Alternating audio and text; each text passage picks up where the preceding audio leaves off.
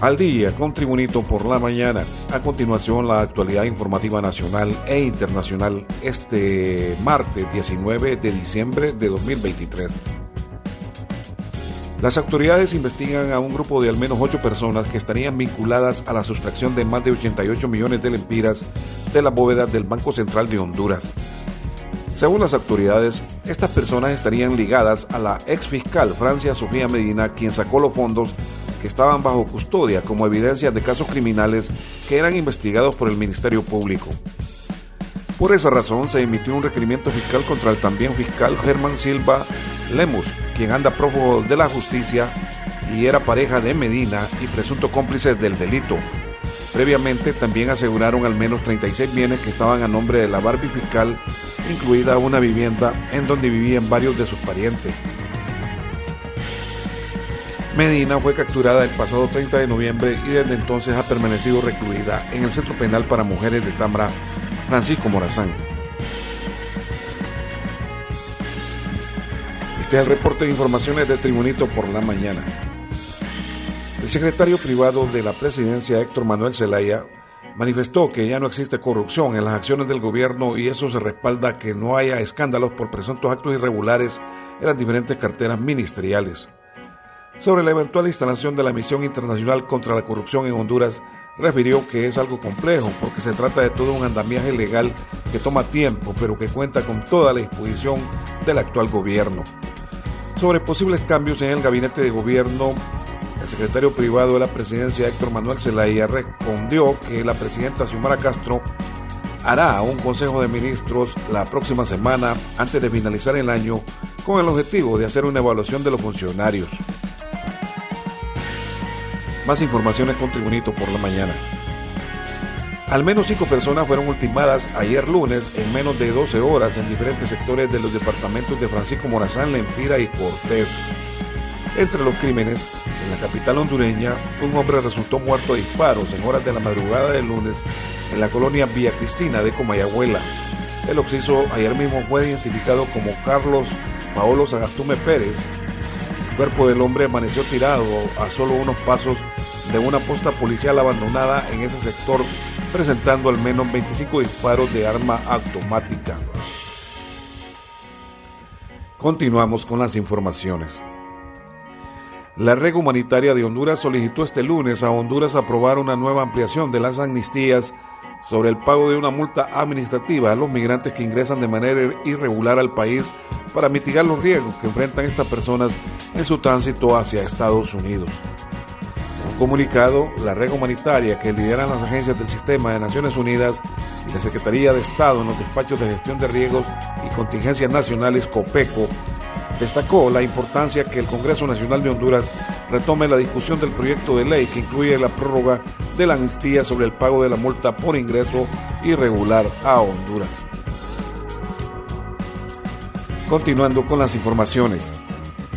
La Comisión Reguladora de la Energía Eléctrica ordenó a la Empresa Nacional de Energía Eléctrica NE devolver mediante créditos a sus usuarios unos 35 millones de lempiras por cobros erróneos en la facturación energética, según confirmó el comisionado de la institución Leonardo Deras.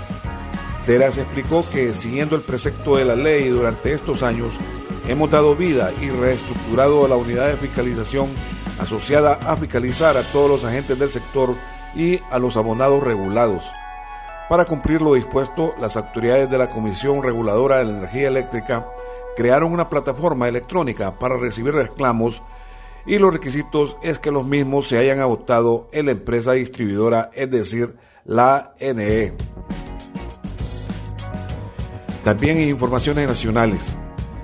La Comisión Permanente tiene la obligación constitucional de elegir a los magistrados del Tribunal Superior de Cuentas y otros entes justificó el vicepresidente del Congreso Nacional, Russell Tomé. La comisión permanente, dijo Tomé, tiene la obligación constitucional de mantenernos en reuniones durante el periodo extraordinario, sobre todo porque hay temas importantes que aprobar.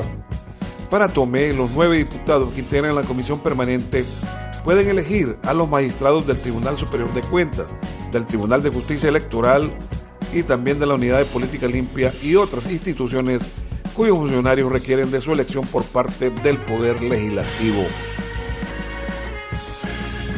En las informaciones internacionales, desde Washington se informa.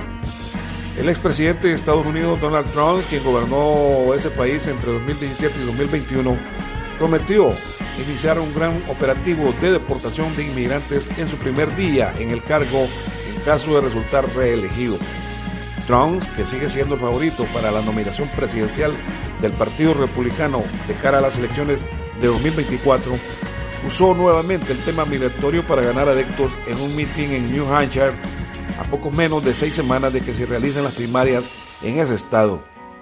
El primer día de regreso a la Casa Blanca voy a poner fin a todas las políticas de fronteras abiertas de la administración Biden. Voy a parar la invasión por la frontera sur y comenzaré la más grande y masiva operación de deportación en el país, advirtió el mandatario Donald Trump.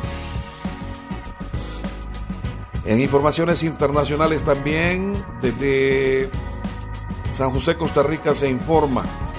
El Comité Internacional de la Cruz Roja anunció este lunes que abandonará su misión humanitaria en Managua, Nicaragua, ante la petición directa del gobierno de Daniel Ortega. Desde 2018, la Cruz Roja llegó a Nicaragua, donde su misión se enfocó en objetivos exclusivamente humanitarios, explicó en un comunicado. Para enero de 2019, el Comité Internacional de la Cruz Roja estableció su oficina en la capital nicaragüense de Managua y dos meses más tarde formalizó un acuerdo con el gobierno de Nicaragua para visitar a personas detenidas. En las informaciones deportivas, el Real Madrid jugará contra el Leipzig, el Atlético ante el Inter de Milán, la Real Sociedad con el Paris Saint-Germain y el Barcelona frente al Nápoles en los octavos de final de la Liga de Campeones de Europa, cuyo sorteo se celebró este lunes en Lyon, Suiza. Los octavos se completarán con el Oporto Arsenal, PSV Eindhoven, PSV Eindhoven Borussia Dortmund, Copenhague Manchester City y Lazio Bayern Múnich. Los partidos de ida se disputarán el 13, 14, 20 y 21 de febrero y los de vuelta el 5, 6, 12 y 13 de marzo. Los equipos españoles finalizaron todos como líderes de sus grupos, menos el Sevilla, vigente campeón de la Europa League, que fue colista, por lo que ni siquiera seguirá su camino europeo en la segunda competición continental. La final de la Liga de Campeones se jugará en el estadio de Wembley, en Londres, Inglaterra, el 1 de junio de 2024. En la información deportiva nacional, los clubes Motagua y Olimpia disputan su décima primera gran final de la historia de la Liga Nacional, donde los azules llevan ventaja de 7-3 en la serie particular de esta etapa, ya que en la serie general los merengues tienen una diferencia a su favor de 47 partidos. Un detalle agregado a estas finales entre los dos equipos más históricos del país es que Olimpia ganó sus tres finales llevando ventaja al juego decisivo mientras que cada vez que empató o perdió en la ida ante Motagua, fueron los azules que alzaron la copa de campeón. Lo anterior se expone porque esta vez Olimpia nos sacó ventaja en la ida y si la historia se mantiene, eso le favorecería al Motagua, aunque los datos están para romperse y no se descarta que los merengues esquiven ese dato en su contra en esta final que se define el jueves próximo a las 7 de la noche en el Estadio Nacional de Tegucigalpa. Es así que Olimpia fue campeón ante Motagua en una gran final en los torneos Clausura 2010 con el colombiano Carlos Pisis Restrepo y los argentinos Héctor Vargas en el Clausura 2015 y Pedro Troglio en la Apertura 2023. Motagua, por su parte, sacó o ganó el campeonato en el Clausura 1998, en la Apertura 2006 y Clausura 2011 con el técnico Ramón Maradiaga el mexicano José Pepe Treviño en el Apertura 2000 y el hondureño Luis Chito Reyes en el Clausura 2000 y el argentino Diego Vázquez en el Apertura y Clausura 2019. Ottawa y Olimpia definen el jueves próximo el campeón de la Liga Nacional del Fútbol Hondureño en el partido de vuelta, luego que el domingo empataron 0 a 0 en el juego de ida. Y esta vez el partido se escenificará a las 7 de la noche en el estadio Chelatucres de Tegucigalpa. Este ha sido el reporte de informaciones de Tribunito por la mañana de hoy, martes 19 de diciembre de 2023. Tribunito por la mañana te da las gracias y te invita a estar atento a su próximo boletín informativo.